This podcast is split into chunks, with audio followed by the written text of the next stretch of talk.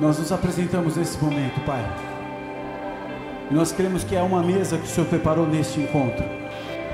E nós chegamos até aqui com gratidão, Pai, com tantas experiências, com tantos ajustes que o Senhor desde sexta-feira à noite tem operado no nosso meio. Obrigado, Deus, por todos os impactos através das ferramentas que o Senhor levantou nessa estação. E nesse ajuntamento agora, Pai, o que nós queremos é que seja feita a tua vontade. Que mais uma vez Senhor perdoe, Pai, a nossa natureza e inclinação e o coração tão obstinados ao, ao pecado e ao engano. Livra-nos de nós mesmos, Senhor. Livra-nos de toda ação contrária das trevas. Abençoa todos que aqui estão, Pai, todos que acompanham na transmissão, nas nações, nas nossas congregações, toda a família reunida nesta noite, em uma só voz, buscando a tua presença, buscando, Deus, a confirmação dos teus propósitos. Por isso, meu Pai, eu te peço agora envia os teus exércitos na Argentina, em Buenos Aires, na Argentina, em Córdoba, em, no Uruguai, em Montevidéu, Senhor, no Uruguai, em Ribeira, em todas as regiões, em cidades, em núcleos da região sul do estado, da região do litoral, da região central do nosso estado, meu Pai, assim como região metropolitana, Vale dos Sinos e Serra Gaúcha, todas as nossas famílias reunidas no norte, noroeste, no Alto Uruguai, tudo que nos cerca na Grande Porto Alegre, nós nos reunimos agora com uma família e pedimos: vem nos ministrar, Espírito Santo, vem nos adequar a esta realidade. Envia os teus santos exércitos, desfaz toda ação contrária.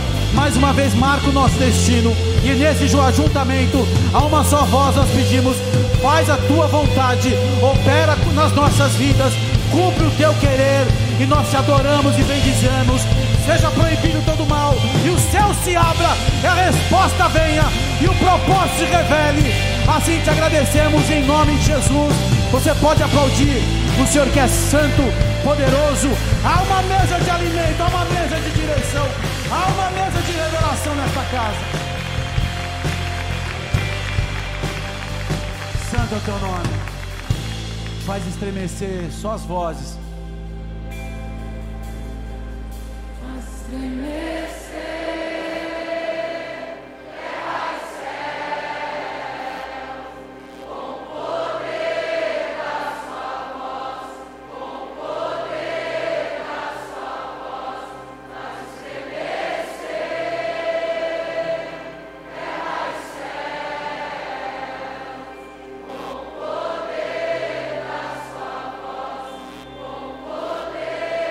Exaltamos o teu nome aqui, Jesus. Toda a honra e toda a glória a ti. O governo está nas tuas mãos, nós reconhecemos, Espírito Santo, toma a frente de direção, ministra as nossas vidas e nos conduz nessa revelação, em nome de Jesus. Amém? Pode se assentar, queridos. Que noite especial, onde nós estamos todos juntos aqui, as famílias, boa parte, quase que todos os nossos pastores e missionários das regiões aqui conosco, uma alegria, uma honra. Quero dar as boas-vindas a toda a família, Bola de Neve, Uruguai, Argentina e as regiões que estão conectadas. Que Deus possa falar poderosamente e visitar a vida de todos vocês. Amém? Vamos nos preparar para a palavra de Deus. Vamos nos preparar para aquilo que Deus tem nesta noite. Vamos colocar o nosso coração na presença do Altíssimo. E há uma palavra para as nossas vidas para o encerramento dessa conferência. Amém? Prepara o teu coração, porque Deus é muito bom. E nós vamos deixar as demais questões que envolvem o nosso culto, a nossa entrega, para o final. Quem está nos visitando, quem vem aqui pela primeira vez, levante o braço. Tem algum visitante aqui? Alguém que está vindo pela primeira vez? Sejam muito bem-vindos todos vocês, que Deus abençoe poderosamente todos os nossos irmãos e a família que está reunida também nas nossas igrejas. Que Deus abençoe. Amém? Só para preparar o teu coração.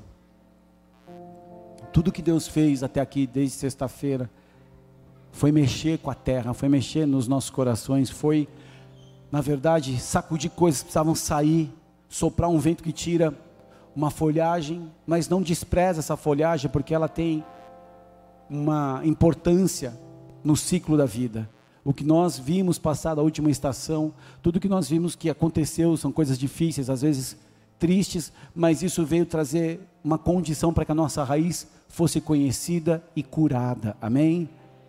O desafio de todos nós é permitir que a nossa raiz seja curada na nossa identidade, na nossa missão, nas nossas relações. Amém? Então, encontros como esse é para que o nosso coração seja tratado pelo Senhor. Quem está comigo, diga amém. Feche os teus olhos. Espírito Santo de Deus, nós estamos aqui reunidos.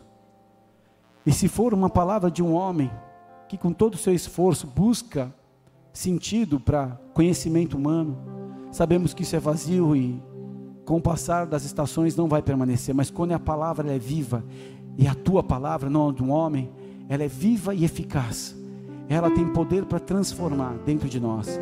É o que nós pedimos, que seja uma mensagem usada por ti para transformar corações, a começar pela minha vida e dos meus irmãos aqui. Abençoa todos que estão recebendo essa mensagem, que nada venha roubar, seja o cansaço físico, a distração da mente, as inquietações da alma ou qualquer estrutura espiritual ou virtual. Seja proibido agora que o ambiente que estamos seja um ambiente onde o Senhor vê corações para ministrar e trazer poder. E assim eu entrego a minha vida como uma ferramenta nas tuas mãos. Ajuda-me, capacita-me, adequa-me Justifica-me, Senhor, e me perdoa, porque eu sou um homem e preciso desesperadamente de Ti. Que o Teu nome apenas, Jesus, seja conhecido e glorificado. Que as vidas que aqui estão, todos que nos acompanham, de boa mente e de bom coração, recebam dessa ministração, em nome de Jesus. Amém. Amém.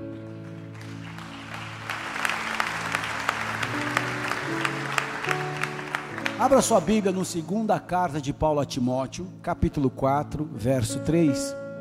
Novo Testamento, nas cartas pastorais de Paulo. Você vai abrir lá em Hebreus e volta um pouquinho, porque Hebreus é um livro que aparece mais rápido quando você corre para a metade final do Novo Testamento. Volta um pouquinho, você vai achar Tito, vai achar Timóteo. Segunda carta de Paulo a Timóteo, capítulo 4, verso 3.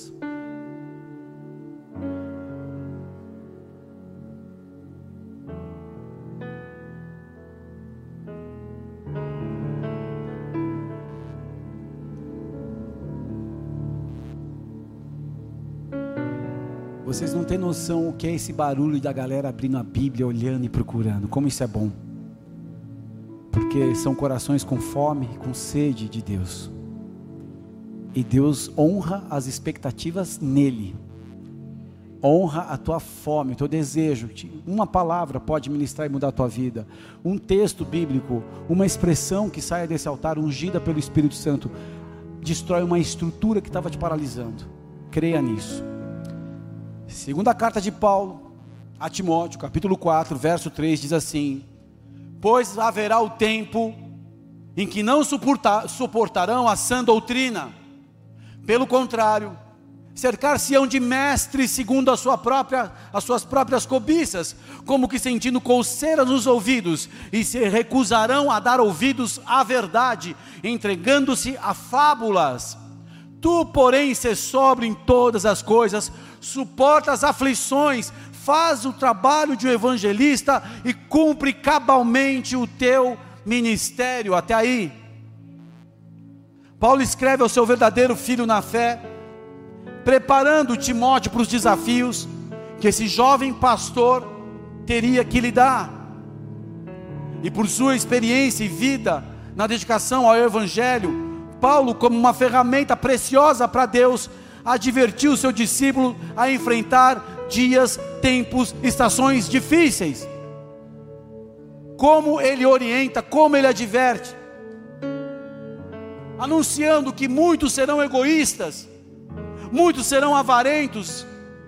Nós teremos que lidar com orgulho no coração do homem, a vaidade, as maledicências, a ingratidão, aos desobedientes, aqueles que não têm respeito pela obra de Deus e pelos seus servos. E nós vivemos numa sociedade que carece de amor ao próximo e que o coração tem endurecido, como a mesma mesmo Paulo fala a Timóteo sobre nos últimos dias. Está muito claro essa relação. Nós vemos nas redes sociais calúnias daqueles que se consideram filósofos, que descobriram uma roda mas na verdade são incapazes de se controlar, violentos com as suas línguas, inimigos do bem, são traidores, são pessoas atrevidas, cheias de orgulho, amam muito mais o prazer do que a Deus. Parecem ser seguidores de Cristo, mas as suas ações, os seus posts, na verdade negam a verdadeira essência do amor e do perdão. E Paulo fala para Timóteo: fique longe dessa gente. Por quê? Porque um pouco de fermento leveda a massa toda. Há um mal-estar que acompanha a humanidade desde a origem da humanidade, pelo distanciamento da presença e da pessoa do Espírito Santo. Pessoas buscam remédios para os seus terrores. Isso leva a crenças, leva a superstições, tentativas de explicações aos mistérios da morte e da vida. A web tem sido como um supermercado de ideias e opções religiosas para as respostas às aflições humanas e até mesmo a negação de que haja um Deus. E dentro do nosso coração, em nosso íntimo, nós sentimos, imaginamos, pensamos e decidimos coisas que podem nos levar cativos às mentiras do inimigo. Sabendo disso, Paulo, como um verdadeiro pai, orienta os seus filhos, seus herdeiros, daquilo que ele confiaria o seu ministério a se protegerem. Nós ouvimos muitas coisas nesses dias que, que nos impactaram, que nos alimentaram demais, mas nós seguiremos no campo, nós seguiremos os desafios, seguiremos nas questões das nossas rotinas e precisamos nos proteger. Quem está comigo, diga amém. Quando Paulo descreve isso, fica muito clara a diferença entre aqueles que se alinham com as Escrituras, que aprendem das Escrituras, que tomam decisões baseados naquilo que diz a palavra de Deus, mas existem aquelas pessoas que buscam outros ensinos, que vão dizer aquilo, aquilo que eles querem ouvir. Só que quem tem a visão tem tudo, repete comigo: quem tem a visão tem tudo, porque nós estamos numa prensa o mundo como nós conhecíamos não é mais.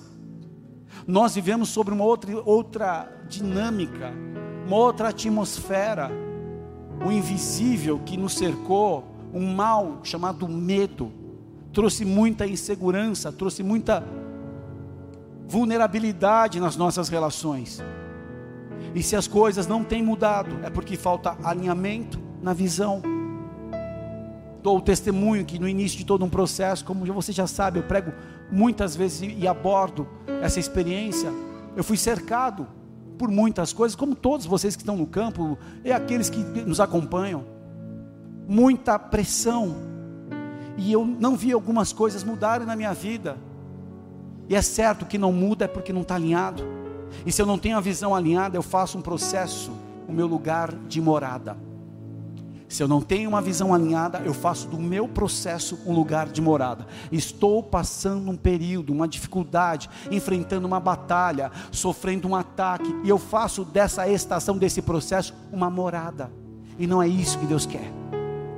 O que o Senhor deseja é que a gente aprenda com o processo, seja do luto, seja da dor, seja da frustração, seja de uma insegurança naquilo que a gente acredita que é estável, porque tudo que tem que ser abalado será abalado. E o que vai permanecer é aquilo que nós fazemos genuinamente pela presença do Espírito Santo, em nossa fé, em nosso amor, na capacidade de perdoar e de se relacionar com o Criador e o próximo. Quem tem uma visão conturbada em alguma área da vida, vai ter a disfunção como uma realidade. Se eu tenho uma visão conturbada em todo esse processo, porque nos últimos dias as pessoas têm endurecido o seu coração, têm buscado mestres segundo as suas necessidades e não a vontade de Deus. Pessoas que estão buscando uma proteção no seu próprio ego, no seu ambiente, na sua bolha.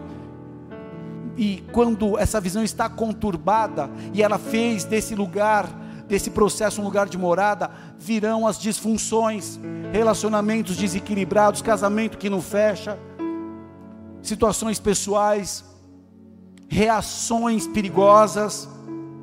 Por quê? Porque nós só, só, nós, só, nós só alcançaremos o que acreditamos. E se eu acredito que o processo agora é a minha sentença, eu nunca vou encontrar cura.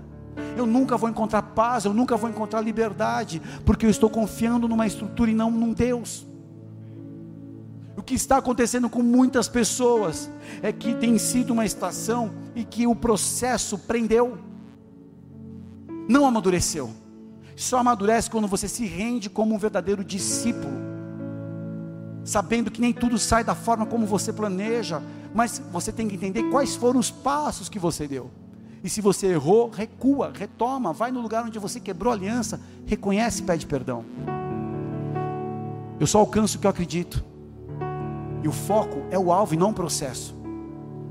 Então, se eu tenho uma chamada, se eu tenho um, um desejo, um, algo no meu coração que eu sei que é de Deus, uma família que eu quero construir, um lugar que eu quero chegar em Deus, na minha vida pessoal, o foco é o alvo e não o processo. Vocês lembram de uma palavra, não está aqui, mas veio claro do Espírito para mim? Gênesis capítulo 22, quando Abraão, o pai da fé, é desafiado por Deus, depois de um largo tempo de experiências com Deus, a entregar o seu filho. Quando a gente lembra que Deus pediu para a gente, ele não quer saber de um processo em si mesmo, mas ele tem um alvo. O subir o Monte Moriá é o processo, e o que nós temos que aprender? A descansar nesse processo, porque o alvo foi confirmado. Ele é Deus. E muitas pessoas estão aflitas e angustiadas porque se prenderam no processo e fizeram do processo esse lugar que estagnou. Se Abraão, nesse exemplo que estou dando agora, não estava na referência, mas é muito claro, ficasse preso na subida dessa montanha, sabendo que ele ia ter que matar o filho, mas ao mesmo tempo que ele conhece a Deus, ele sabe que Deus não queria sacrifício, porque Abraão sai de uma região de paganismo, a Caldeia, onde se entregavam vidas para sacrifícios, para aplacar ira de deuses pagãos. Então, naquele processo, ele aprendeu a descansar no Senhor, e essa é uma estação fundamental para aprendermos a descansar, entregando o controle, não reclamando, não prendendo aquilo que Deus quer que a gente entregue, porque o alvo era o Monte Moriá, e no Monte Moriá, Deus ordena a sua bênção e sua providência. Mas se você se prende naquilo que Deus está querendo te levar, você faz esse lugar a sua morada e vem as disfunções as perturbações. O foco é o alvo e não o processo. Mas eu tenho que saber lidar com o meu processo.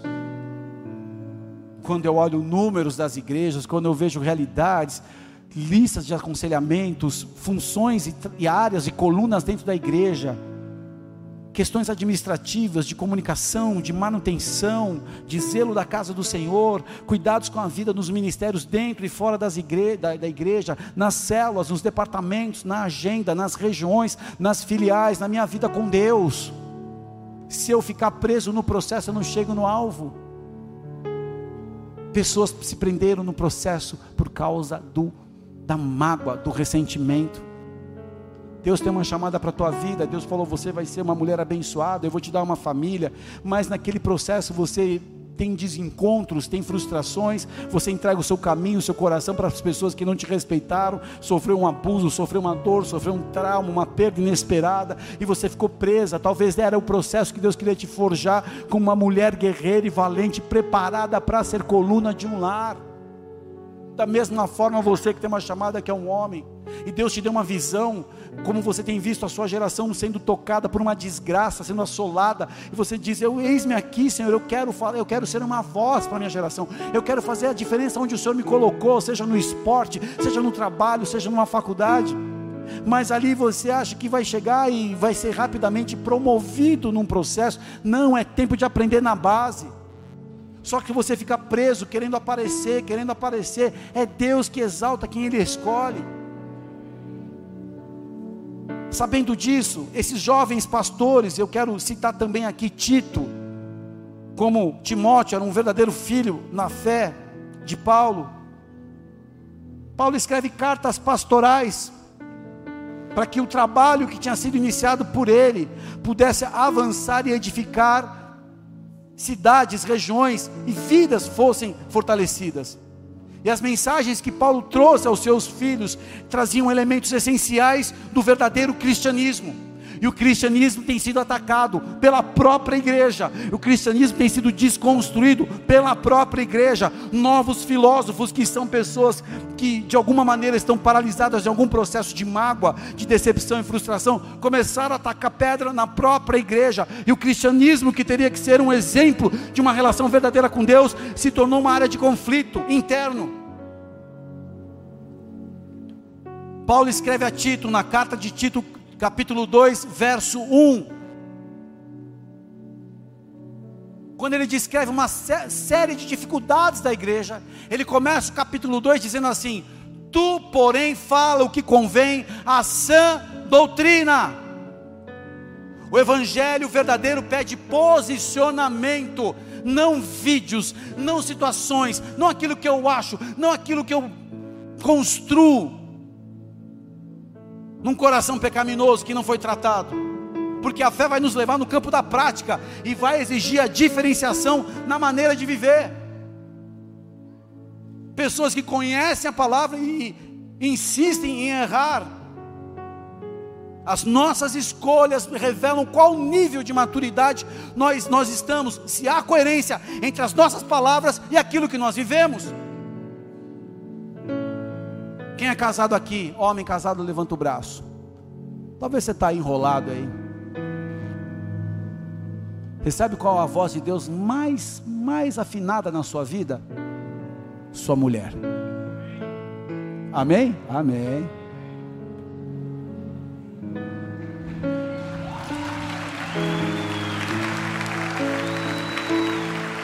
Mas não quer dizer que vocês não precisam ser ajustadas.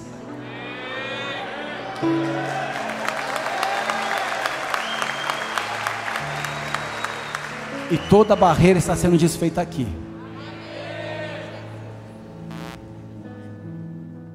Qual nível de fé você está? Qual nível de maturidade? E quando a gente olha para a realidade, surge sempre a responsabilidade com aquilo que eu aprendi a enxergar. Primeira coisa, eu tenho que aprender a priorizar as minhas necessidades. E sabe qual tem sido a maior necessidade hoje? Do lar.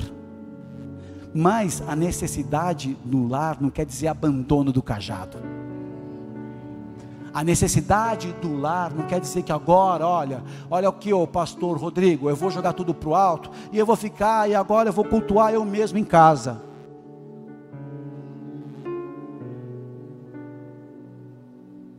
Eu nunca vi, nos 17 anos de igreja aqui que a gente está plantando, e desde 98 para frente comecei a me, me levar para um caminho de andar com Deus de verdade. Em 2001 a minha vida zerou mesmo, me batizei. Eu nunca vi uma pessoa se desconectar e melhorar, nunca. Porque estar no corpo é o segredo de manter a vida. Priorizar as necessidades quando eu olho para a minha realidade, a responsabilidade com aquilo que eu aprendi a enxergar pelo Senhor, pelos cultos, por uma conferência, para minha vida com Deus, eu priorizo necessidades, mas em segundo lugar, eu vou começar a construir com perseverança. Relacionamento, como casamento, é coisa para gente grande, não é para moleque, não é para guriazinha bicudinha. É responsabilidade se você deseja o episcopado, o ministério, deseja ter um cajado, ser um instrumento da sua geração, exige perseverança. Até quem perseverar será salvo, diz a Bíblia. Não é na primeira que a gente desiste, é uma geração que tudo desiste, que não aceita um processo de recomeços.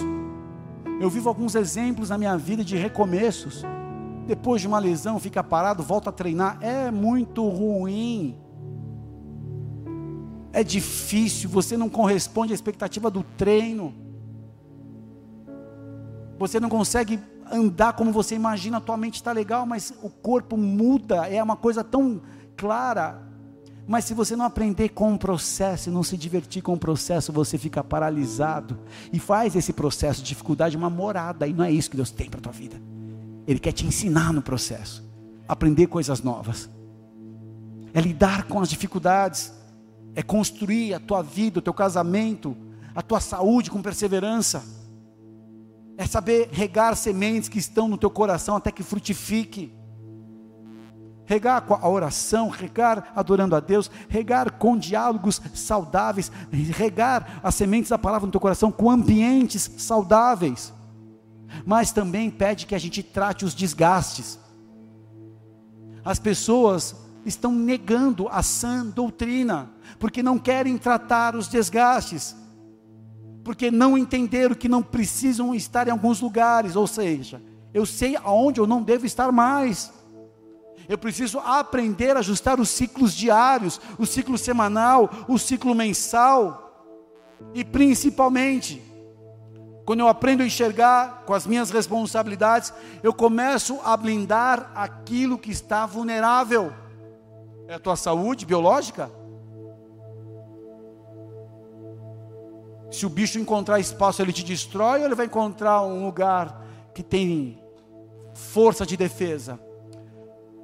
Um vírus, bactéria, um parasita do maligno, um fungo. Será que uma mentira de Satanás encontra um campo aberto e vulnerável? Ou encontra uma mente fortalecida com o capacete da salvação, com a espada do Espírito?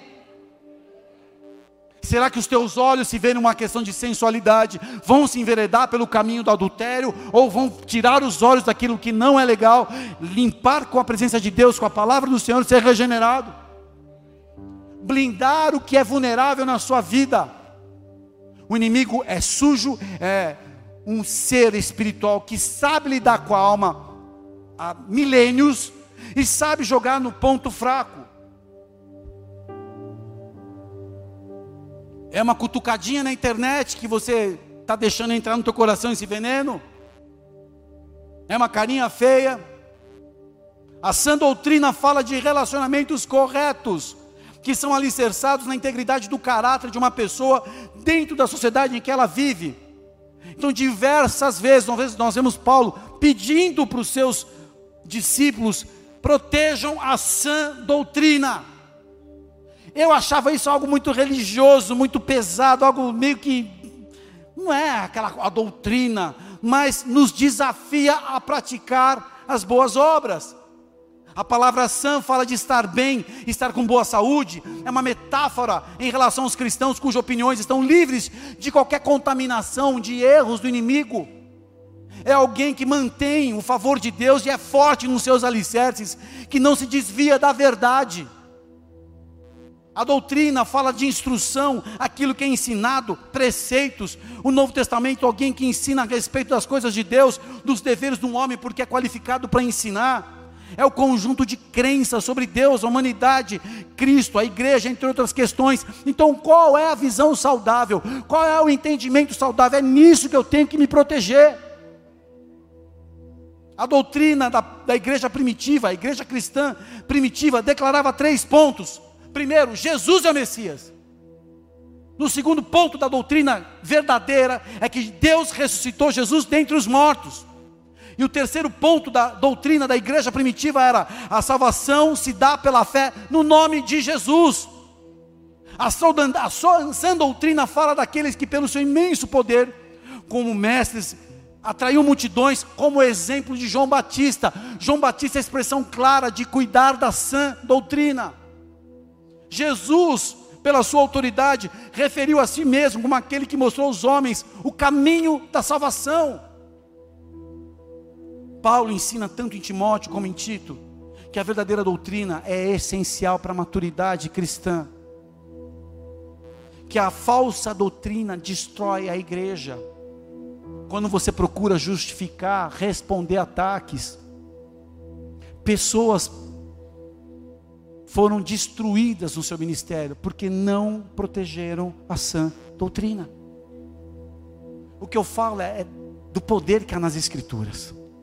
Nós temos livre acesso para receber a instrução pura que vem do reino de Deus pela ação do Espírito Santo. E as lutas não diminuirão, mas os que perseveram vencerão. E quando eu respeito a sã doutrina, eu entendo os valores, a cultura do reino, eu tenho a visão do processo, eu tenho a visão do alvo. Porque você não se contamina, porque você sabe o que diz o conjunto de instruções para você ser uma pessoa abençoada. Ter tempo com Deus, limpar o teu coração, não ser negligente com a palavra, não ser negligente com a sua esposa, com os seus filhos. Eu não vou ser surpreendido por correntes, por notícias e mentiras do inimigo. Eu quero que você abra comigo na carta de Paulo a Tito, capítulo 2, verso 11.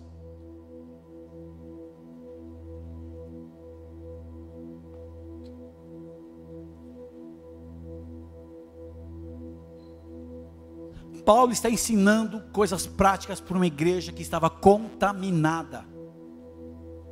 Eu e você somos expostos a ambientes tóxicos o dia inteiro, coisas que contaminam o nosso coração. E é libertador saber que eu não sou responsável pelas escolhas que as pessoas fazem, que eu não sou responsável porque aquelas pessoas não atendem aquilo que a gente pede para que faça. Mas como um responsável, uma pessoa que cuida, que tem um zelo, é necessário trazer a explanação. Paulo estava fazendo isso com Tito, cuidando do coração desse jovem pastor que vivia as dificuldades e as influências que contaminavam a sã doutrina. Tito capítulo 2, verso 11 diz assim: Porque a graça de Deus se ha manifestado, trazendo salvação a todos os homens, ensinando-nos que, renunciando à impiedade e às concupiscências mundanas, vivamos nesse presente século, sóbria, justa e piamente, aguardando a bem-aventurada esperança e o aparecimento da glória do grande Deus e nosso Senhor Jesus Cristo, o qual se deu a si mesmo por nós, para nos remir de toda iniquidade e purificar para si um povo seu especial, um povo seu especial, zeloso de boas obras. Fala disto e exorta, repreende com toda autoridade, ninguém te despreze. Sã doutrina fala da gente viver de forma justa, de forma coerente, de forma que as contaminações não vão distorcer valores. Que eu sou misericordioso, que eu abençoo, que eu tenho caridades no sentido da palavra, que expressões de amor prática mesmo em condições desproporcionais, nós estamos do lado daquele que já venceu, porque o ataque é grande. Você olha uma pessoa na rua, numa sinaleira, ah, mas esse aí é esperto. Aí você vê uma moça caminhando de forma sensual, você fala, ah, mas essa aí está cheia de, de bicho estranho. Nós somos rápidos para julgar, e contaminamos muitas vezes uma situação que deveríamos ser sal ter misericórdia, estender a mão. Nós não podemos negligenciar as dificuldades que o homem vem a enfrentar, porque sempre há um, um desenho nas mãos de Deus. Quando fala da sã doutrina, quando fala dos homens que entenderam a responsabilidade de levar essa instrução, de levar esse ensino, de, de levar o alimento bom, quando você entende que na Bíblia Deus levanta homens para ensinar o povo, porque se a pessoa está fortalecida e centrada no lugar que Deus pediu, há uma revelação do alto. Quando você carrega essa doutrina, quando você deixa o teu coração na presença do Senhor, virá na sequência um comando do céu. Todos os homens que foram experimentados por Deus na Bíblia, caminharam numa direção e obedeceram essa direção. E sempre há um comando da parte de Deus, ou seja, uma liberação do alto. Mas quem não se protege, quem não cuida, quem não se guarda incontaminado, perece. Não vive essa resposta do alto. Por que eu falo isso? Porque nós estamos numa estação, e eu nomeio essa estação onde Deus vai virar o jogo. Que aplaudir, aplauda ao Senhor direito.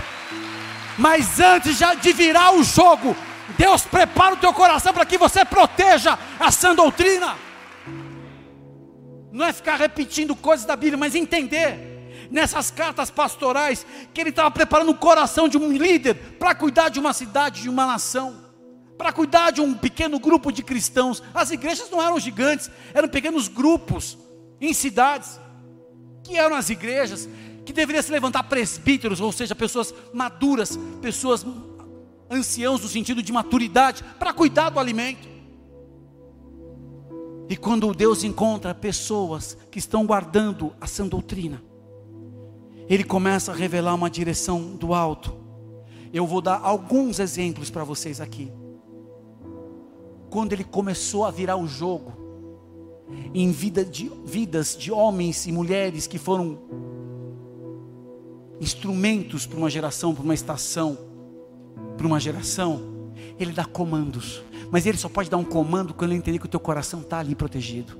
Sabe o que ele fala para Noé? Sabe qual foi o comando que Deus deu para Noé no meio do caos? Da terra que cheirava uma forma horrível para Deus? Ele deu um comando dizendo assim: constrói a arca. Se você não entendeu o que é isso, é, é dizendo que eu vou mudar, eu vou virar o jogo, e eu estou cuidando de você. Da mesma forma, para um homem, quando ele já vê que as gerações ele não tinha com quem contar, ele pega Abraão e dá um primeiro comando: sai da tua terra. Depois ele fala para esse mesmo homem: me entregue o seu filho. Eram momentos que Deus ia virar o jogo na vida dele. E ele confrontou a estrutura para saber se ele estava guardando aquilo que era a palavra, protegendo essa verdade, para poder prosperar nessa virada de jogo. E ele diz algo para o seu filho Isaac: não volta para o Egito porque havia fome, havia seca, era um tempo difícil, e a tendência do coração do homem era retomar aquilo que ele vivia no passado. Não volta para o Egito. Um outro comando que Deus dá para Isaac: fica na terra que eu te mandei e semeia nessa terra, porque eu vou ser contigo. Deus dá um comando para Moisés, no primeiro momento que Moisés tem uma intervenção divina: tira as sandálias dos seus pés. São comandos que vêm do alto, que vão direcionando em você para andar na direção onde Deus vai virar o jogo. No próprio homem Moisés, que ele mudou tirar a sandália do, dos pés, ele logo em seguida revela um segundo comando, uma direção, um decreto que veio do alto: liberta o meu povo. São direções que fundamentam o nosso coração. Depois ele fala: eu serei contigo, para Moisés. Ali ele estava virando o jogo diante de Faraó. E no dia que nunca mais o povo judeu, o povo hebreu, veria os egípcios, ele dá um comando: diga ao povo que marche. Se você começa a se relacionar com Deus, tem coisas que vão ser com uma direção clara, e só basta estar guardando a palavra de Deus para que a resposta da obediência seja algo quase que automática. Depois se levanta um outro homem chamado Josué. Sabe qual foi o comando de Deus para Josué? Atravessa o Rio Jordão.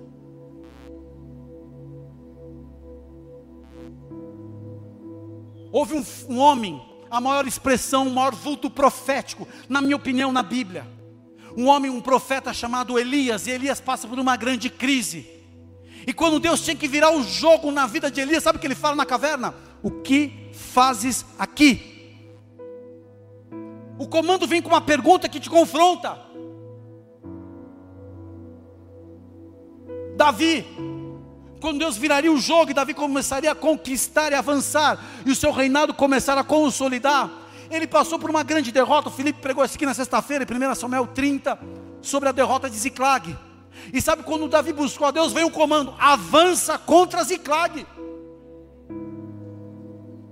Quando Deus se revela para Isaías, o comando que veio do alto é: a quem eu enviarei? Mas só ele estava vendo Deus. Ali muda a história de, de Isaías. O anjo vai e pega uma, com uma tenaz, uma forma de, como se fosse um instrumento, pegou uma brasa viva do altar de Deus e co coloca na boca do profeta. Deus dá um comando para Jeremias. Não digas que eu sou uma criança, porque aonde eu te enviar, tu irás, e as minhas palavras eu colocarei na tua boca. Deus dá um comando para Ezequiel: profetiza sobre o vale de ossos secos. Deus deu um comando para a vida de Paulo: por que me persegues? Deus liberou um brado, um comando para Jesus: eu serei glorificado. Mas eu pergunto qual é o comando de Deus para a igreja? Se você tem guardado essa doutrina, se você tem entendido que tem que se afastar e fugir dessas pessoas que estão te contaminando, eu te falo qual é o comando, a voz que sai do céu para a igreja que sou em você. Lucas capítulo 10, verso 19: Eu vos dou poder para pisar serpente e escorpião e toda a força do inimigo, e nada vos fará dano algum. Que aplaudir, aplaudam direito. Todo o poder do inimigo não prevalece contra a igreja. Esse é o comando que está sobre a nossa vida. Quando você pisa num campo de batalha, quando você vai avançar com uma célula numa região, quando você está num grupinho de gente difícil, quando o dia não está legal, quando você está meio devagar. Sabe qual foi a direção de Jesus revelado para a sua igreja? Qual foi o comando dele? Mateus 28, 18. Jesus aproximando-se falou-lhes, dizendo: Toda autoridade me foi dada no céu e na terra. Ide, portanto, e fazeis discípulos de todas as nações, batizando-os em nome do Pai, do Filho e do Espírito Santo, ensinando-os a guardar todas as coisas que vos tenho ordenado. Eis que estou convosco todos os dias, até a consumação do século. Ele está conosco. Quem é o inimigo? Eu vou entrar nessa revelação aqui porque ficou no meu coração, não botei na palavra agora. Tinha um homem que guardava essa doutrina no Antigo Testamento, um menino chamado Davi, você conhece muito bem. Israel em guerra com os filisteus. Você sabe o cenário lá em 1 Samuel 17. Não vou citar aqui, mas eu só vou explanar. 30 dias aquartelados. E todos os dias se levantava o campeão deles, o gigante Golias, e blasfemava contra os exércitos de Israel. Um jovem que guardava os preceitos de Deus, a doutrina sã, cuidando de ovelha, tendo experiências pequenas, é enviado pelo Pai. Olha a importância de você estar debaixo da autoridade, para saber notícias dos seus irmãos e levar um mantimento para os irmãos que estavam na guerra, que saíram para lutar com Saul contra os filisteus. Ele ouve aquilo, e naquilo ele é envolvido, porque nasce uma indignação, porque ele tinha a sã doutrina. E na sã doutrina você entende Deus você começa a valorizar o que diz a palavra, é inquestionável. Deixa eu falar uma coisa: a palavra é inquestionável. E aí ele só pergunta: o que vai acontecer com quem derrotar esse gigante? Bom, a família vai ficar livre dos impostos e o rei vai dar a filha dele para casar. Legal. Mas se ele fosse interesseiro, como tanto fala que ele foi, ele não revelaria na hora da pressão que ele tinha no coração. Todo interesseiro, na hora da pressão, foge, mas quem é de verdade fala a verdade. E quem é de verdade sabe quem é de mentira. Davi era de verdade. E sabe o que aconteceu? Ele chega para o rei e fala assim: Não fica triste, não, rei, não fica preocupado. Teu servo irá e vai pelejar. Como você pode ir? Você é pequeno. Deixa eu colocar minha armadura. A armadura, sabe o que é? É o, são os adjetivos, são os conceitos, são o que as pessoas colocam sobre nós e que a gente mesmo aceita: culpa, condenação. Tá, eu tenho que ser igual a ele, tem que ser Ctrl C, Ctrl V. Deixa eu falar uma coisa. Davi fala: Não, não, não preciso nada disso. Porque eu vou. Porque eu tenho um comando da parte de Deus. Ele matou o urso e o leão. Ele vai matar esse gigante. Davi desce para o vale de Elá, vale do Carvalho, sem questionar nada. Ele estava nem aí com o cara era grande, quinto dan, andava com um tchaco, com uma 40. Não, ele não quer saber nada. Falou: Quem é você incircunciso, filho filisteu, para afrontar os exércitos do Deus vivo? Hoje o Senhor vai me dar, na, vai, te, vai me dar na tua mão, vai, você vai vir para minha mão, vou te destruir. Ele não questionou porque ele tinha um comando da parte de Deus. Quem tem experiências no pouco, Deus coloca experiências no grande, e as mesmas experiências trazem uma essência. Eu dependo de Deus e Deus sempre faz. Pode aplaudir o Senhor quando há um comando da parte de Deus quando eu me agarro na palavra da direção de Deus, eu não permito que uma ameaça do inferno me abale. A maior parte dos nossos medos, a maior parte das nossas ameaças são sombras. Porque a hora que o bicho pega, Deus se apresenta para um filho que é fiel. E se você não é fiel, Deus te dá uma grande lição e uma oportunidade para confiar na fidelidade. Porque se você mentir, Ele não mente, porque Ele não pode trair a si mesmo. Sabe por quê? quando vier uma situação, uma ameaça do inferno, eu não vou permitir que me abale, porque eu tenho a sã doutrina. Quando eu entendi que nós sairíamos mais forte do que entramos, sim, foram dias difíceis, foram baixas, foram circunstâncias, mas há um processo. Eu não vou fazer do processo a minha morada, eu vou ser um discípulo a cada dia desse processo, mas eu já tenho um alvo. Eu só alcanço o que eu acredito, queridos e naquilo que está dentro de mim, o que eu vivi nas minhas experiências com Deus. Eu fui forçado, como a grande maioria de vocês que são líderes, pastores, pais de família, a saber que se Deus estava fechando, permitindo fechar tudo, se não seria o, o canal como nós estávamos acostumados, o canal de providência, Deus é a fonte e o eixo de toda a providência, Ele vai cuidar da gente tempo de entender que nós somos a alternativa de Deus para esta estação, para essa geração, para essa geração e região, porque há esperança, há poder na esperança. Cada vez mais a vida eterna tem que ficar claro para a gente. Porque todo dia pode ser a nossa última volta, a gente não sabe, está todo cheio de si, cheio de arrogância, cheio de coisa má. Cheio, eu vejo tanta arrogância, cara, tanta arrogância. E eu vejo em mim também, porque eu não quero ser o crítico que estou imune àquilo que eu, que eu condeno muitas vezes, porque o mal que eu não quero, esse eu faço, como diz Paulo. Mas tem, tem um poder na esperança. Primeira coisa, porque eu recebi a vida eterna. E tem gente que acha que a vida eterna é só uma oração no final de um culto que você veio numa igreja, ah, eu tenho a vida eterna. Se você entender o que é a vida eterna, a maior parte das suas crises dissolvem. Porque você sabe que nesse mundo nós teremos aflições. Mas Jesus diz: bom ânimo, coragem, uma outra atitude, porque ele venceu. Se ele venceu, ele deu acesso à vitória. Eu tenho, tenho que acreditar no poder da esperança, porque Deus não mente. Repete comigo: Deus não mente. E tudo que ele prometeu, ele vai cumprir.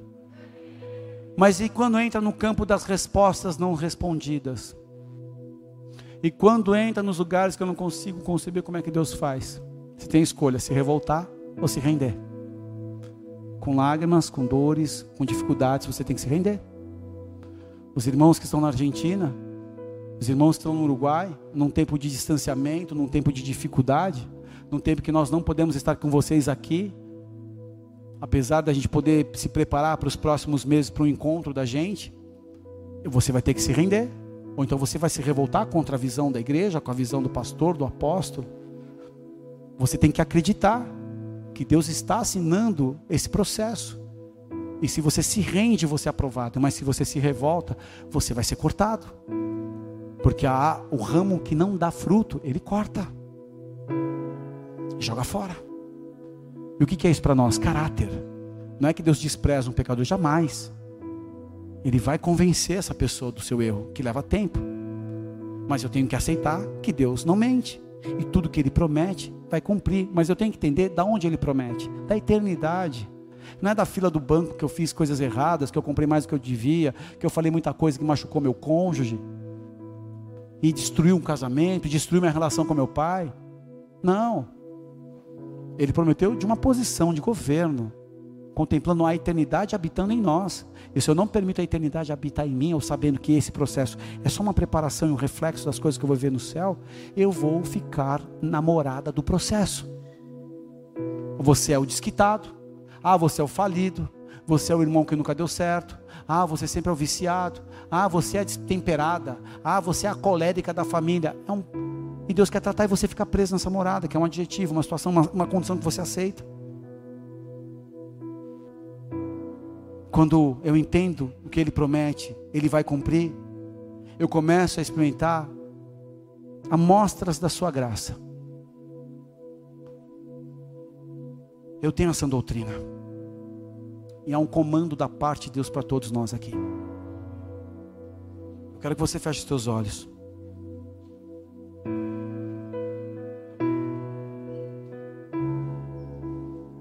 Espírito Santo de Deus, pessoas que estão aqui hoje, pessoas que nos acompanham, receberam muitas coisas, mas agora da proteção, agora é hora de guardar o coração. Há pessoas que estão acompanhando a hora de Uruguai. Eu tenho uma palavra a vocês de Uruguai. Muitas vezes hablamos que Uruguai es como un corazón que estaba cerrado, lleno de orgullo, pero hay algo de Dios para cambiar. Y solo se cambia lo que se rinde. Dios puede hacer algo nuevo en tu vida. Cuando tú te rindes al propósito, no tuyo, el propósito de Dios. Y pasas a vivir una vida de gratitud, una vida que contempla las cosas pequeñas de Dios, pero son cosas profundas. Es tiempo de un nuevo viento soplar sobre Uruguay. Es un tiempo de un viento nuevo soplar sobre Uruguay. Y que yo veo todo lo que ha hecho la masonería, todo lo que ha hecho el ateísmo, todo lo que ha hecho los procesos que sellaron Uruguay una condición subserviente al hombre, Dios va a explotar estructuras y va a echar corrientes, echar fuera palabras, echar fuera estructuras que están aprisionando Uruguay. Y que yo predico ahora, vamos a vivir los próximos meses.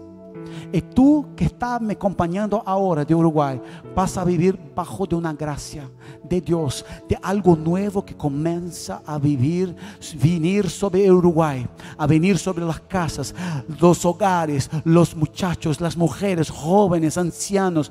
Dios está aventando algo nuevo a Uruguay. Pero a la operación va a se completar cuando la rendición sea verdadera y voluntaria. Yo tengo una palabra a Argentina. Crisis es dimensionada pela palavra Cristo. Quanto Cristo habita em vós, pior ou menor seja a crise. E se eu tenho Cristo maduro, um Cristo verdadeiro, um Cristo, um Cristo poderoso, as crises são escolas para cambiar son escuelas para amadurar, son escuelas para permitir operaciones del Espíritu Santo. Argentina es tiempo de despertar al Señor. Argentina es tiempo de vivir un Cristo grande, no un Cristo de una palabrita, por un Cristo verdadero que va a abrir los cielos y revelarse a la nación. Argentina es tiempo de Cristo levantarse por medio de su iglesia, de su pueblo, de un liderazgo verdadero, de hombres y mujeres llenos de alegría, de amor y compasión. Pai, eu quero entregar esse momento nesta casa aqui de Porto Alegre sobre as igrejas, sobre os pastores, sobre aqueles que entraram aqui pela primeira vez, pessoas que estão se sentindo confusas, pessoas que estão vivendo um momento difícil, pessoas que têm muita informação, mas não sabem como aplicar. Traz o decreto que vem do alto. Traz o decreto sobre esses pastores traz o decreto sobre aqueles que assistem e acompanham pelo, pela transmissão. Seja usando o louvor, a pregação, as mensagens ministradas, ou pela tua própria voz, um vento suave, perguntando coisas que precisamos tirar hoje. Como saber se eu tenho essa doutrina em mim? Como saber se eu estou na direção certa? Qual tem sido a sua prioridade?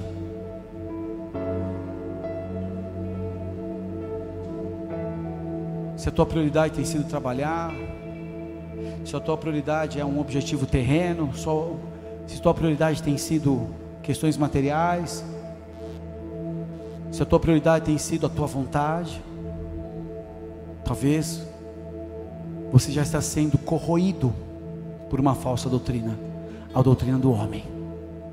Eu em primeiro lugar e o resto depois. Só que o segredo do reino é buscar a Deus em primeiro lugar e a sua justiça. E o que quer dizer essa palavra? Você tem o entendimento que Deus é o autor, que Jesus é Senhor, só que você vai precisar abrir mão de uma condição pessoal. A justiça dele muitas vezes é quando a gente se rende. É quando nós passamos por humilhações, passamos por perseguições, passamos por dores mas o nosso coração continua desejoso, porque a fome e porque a sede. Eu busco o reino e a justiça, e a justiça fala de pessoas que estão sofrendo que eu posso ser um instrumento. A justiça fala de olhar com misericórdia aquele que me feriu. A justiça fala para eu perdoar 70 vezes 7 se o irmão pecar contra mim. A justiça fala para eu entregar tudo aos pés da cruz, inclusive os meus direitos.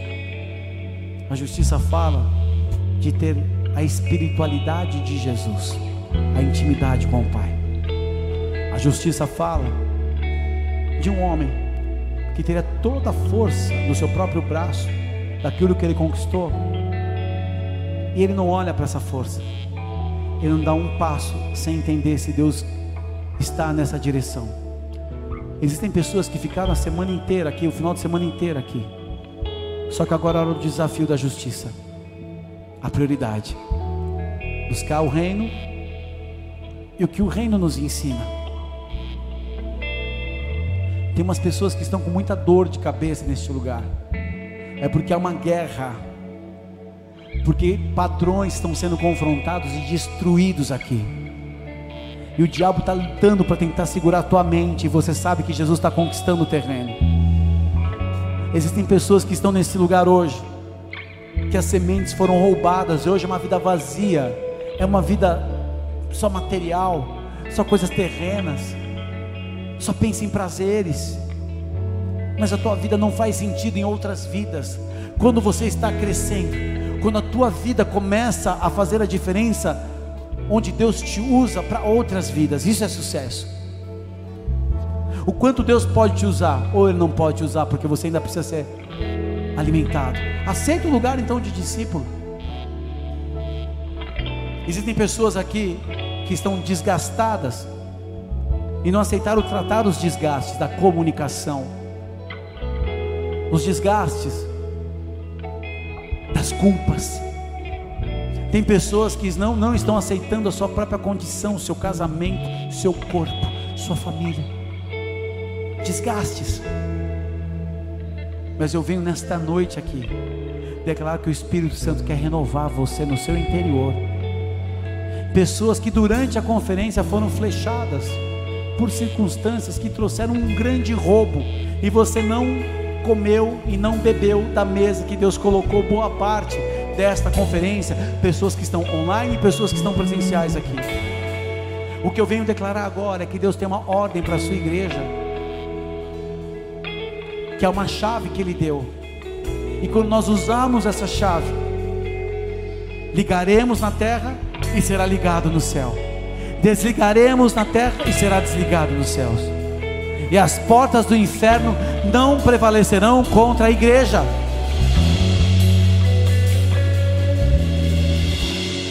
Você que está aqui agora e sabe que o teu coração não tem a sã doutrina, porque a forma de você caminhar tem sido muito cheia de pecados, palavrões, sensualidade, pecados da internet, práticas que Deus não se agrada, mas você está aceitando o confronto hoje. Você não vai sair dessa conferência com nenhuma porta onde Satanás pode entrar. Onde você está que deseja renunciar a isso hoje? Se você aceita a missão de ser um verdadeiro representante, uma verdadeira representante, e sabe que tem coisas que não foram alinhadas, eu quero que você se coloque de pé, todos de olhos fechados. Pode ser um pastor, pode ser quem quiser, na função não quer dizer condição, função só fala uma atribuição e uma responsabilidade, ai de nós nessa função.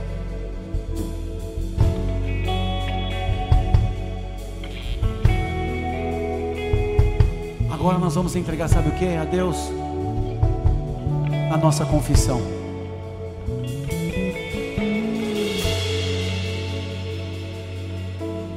Senhor, nós estamos aqui apresentando as estruturas que nos paralisaram nos processos. São práticas, são hábitos,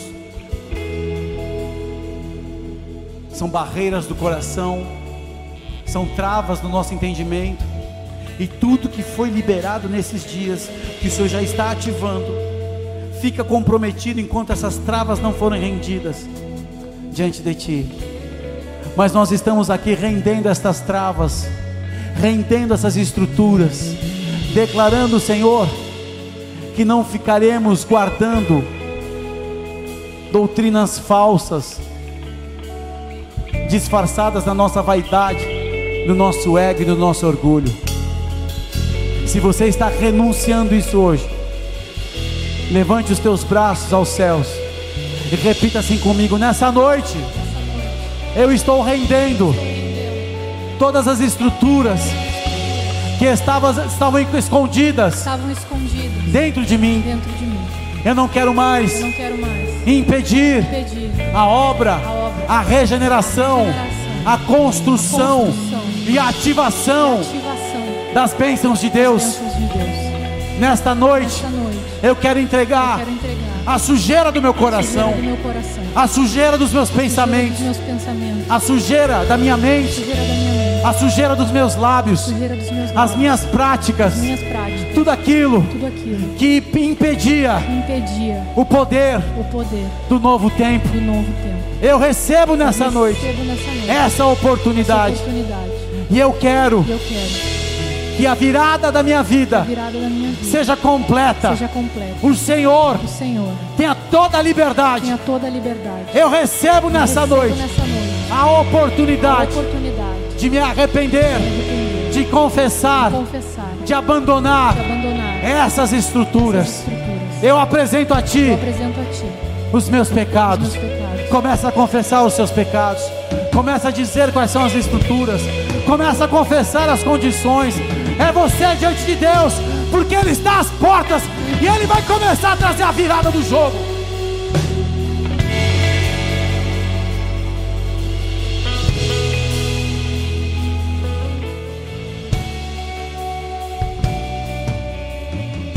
Relacionamentos, pecados,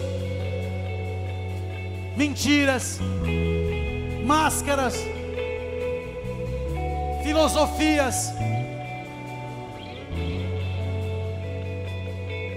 faltas, dívidas, palavras, emoções ruins que foram nutridas. Nós estamos diante de Ti, Pai. E nós não sairemos daqui com essas travas. Nós estamos aqui, Senhor, colocando diante de Ti. E o que nós pedimos agora, vem tratar os desgastes. Vem tratar os desgastes com a tua unção em presença, Espírito Santo. Vem tratar os desgastes. Vem arrancar os espinhos.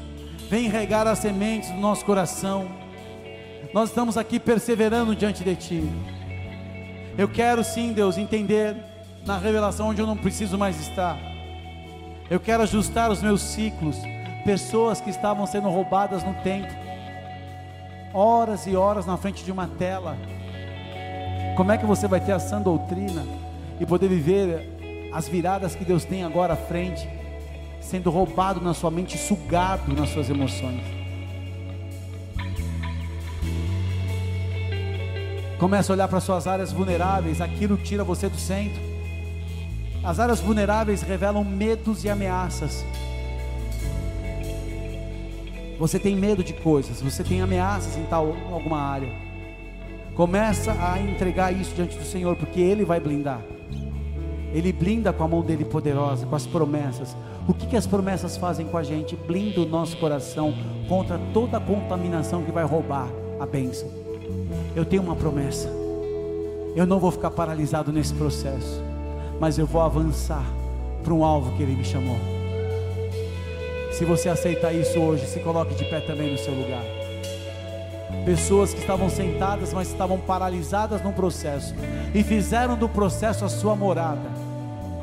Luto, mentira, roubos, orgulho, injustiças, condenações, acusações.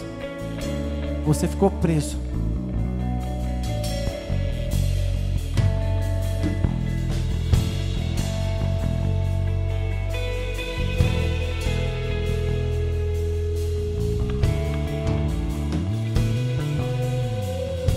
Qual o nome do teu processo que você fez uma morada? Isolamento, distanciamento, mágoa, insegurança, rejeição. Deus estava limpando e lixando um processo e você ficou nele. Levante o seu braço. Pai, nestas vidas existem questões que se tornaram moradas. O que eu te peço agora, Espírito Santo, começa a falar com o teu povo. Começa a falar com o teu povo. Começa a falar com cada um agora, para que sejam confrontados nessas estruturas. E a partir das perguntas, e a partir das cenas que estão vindo sobre as nossas vidas, que são situações que ficamos presos, você vai tomar uma decisão.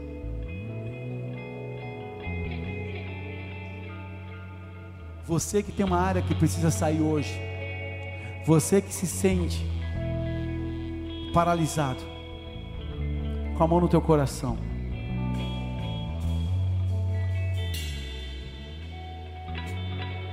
Repita assim comigo, Senhor.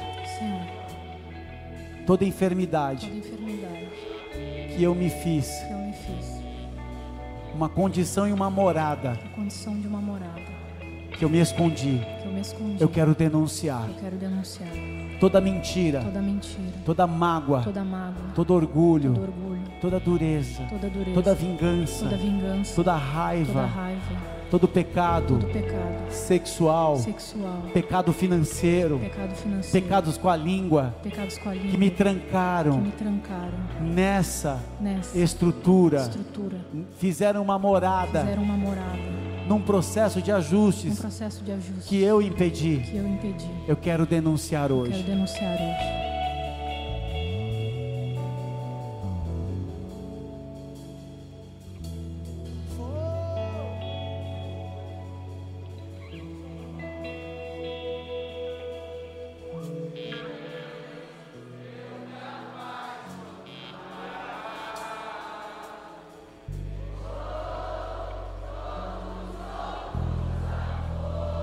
Amores que na verdade eram mentiras, idolatrias, obstinações.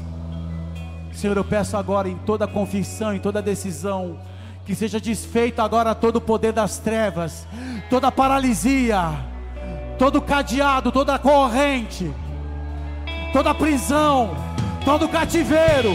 Jesus, nós invocamos o teu nome, seja quebrado agora tudo aquilo que paralisou processos, tudo aquilo que eram moradas do inferno, sejam desfeitos agora na mente e no coração.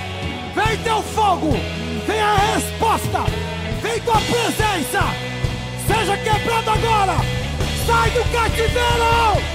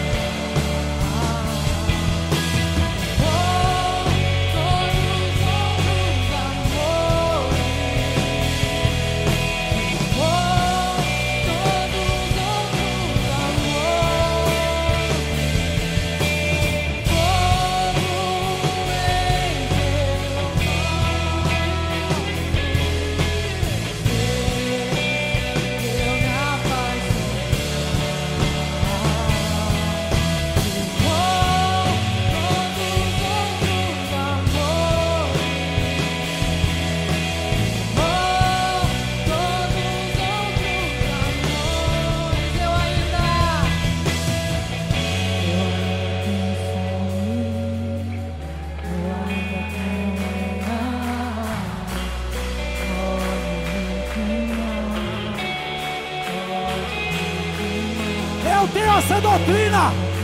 Eu tenho essa doutrina. Responde com o teu brado, Senhor. Responde com tua direção. Responde desde os céus sobre toda a cidade, sobre todo o povo, sobre a extensão dessa igreja, sobre as famílias conectadas, sobre as casas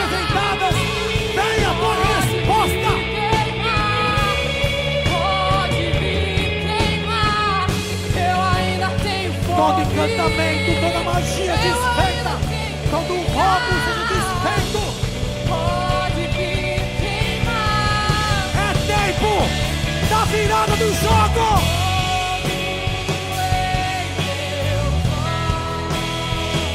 Teu casamento, a tua saúde, o teu trabalho, o teu ministério, as tuas finanças, a tua família. Nós entramos na estação da virada do jogo.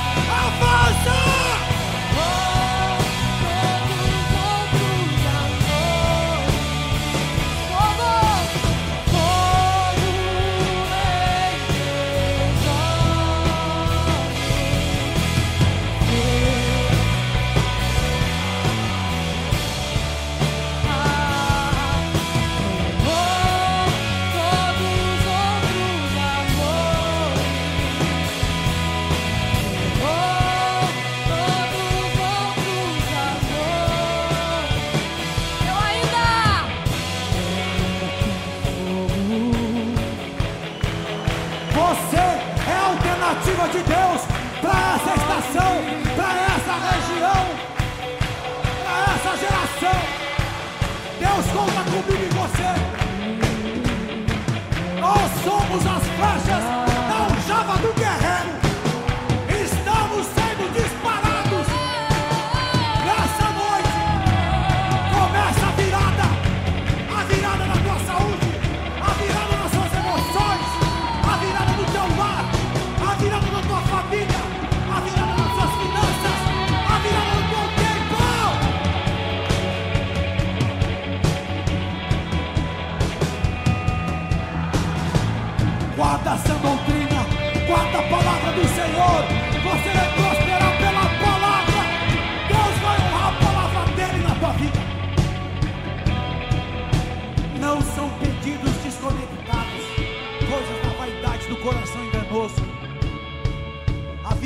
começa nessa noite. Está ligada à palavra de Deus, está ligada à sã doutrina, está ligada no teu relacionamento de intimidade, está ligado na sua rendição. Ouça isso, todos que estão conectados. A virada de Deus foi liberada, mas está ligada à condição da palavra agindo em você.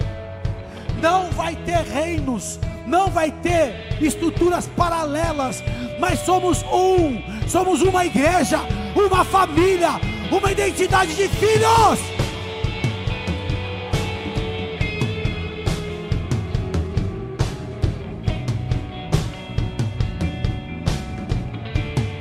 Os nós que foram dados contra as nossas vidas no início de 2020 e nós não percebemos, o Senhor está cancelando estes nós.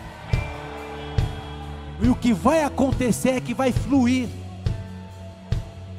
Você vai entender o que é a honra do alto. A honra de Deus, ela é santa. Ela glorifica o Pai, o Filho o Espírito, e você se alegra. E você sabe que não tem a ver contigo, na tua força condição, é Deus fazendo. E a virada começa com experiências de honra. Pessoas que semearam muitos meses lágrimas. Bem-vindo ao tempo da virada do jogo. Como servo do Senhor, eu ativo essa estação da virada do jogo da parte de Deus.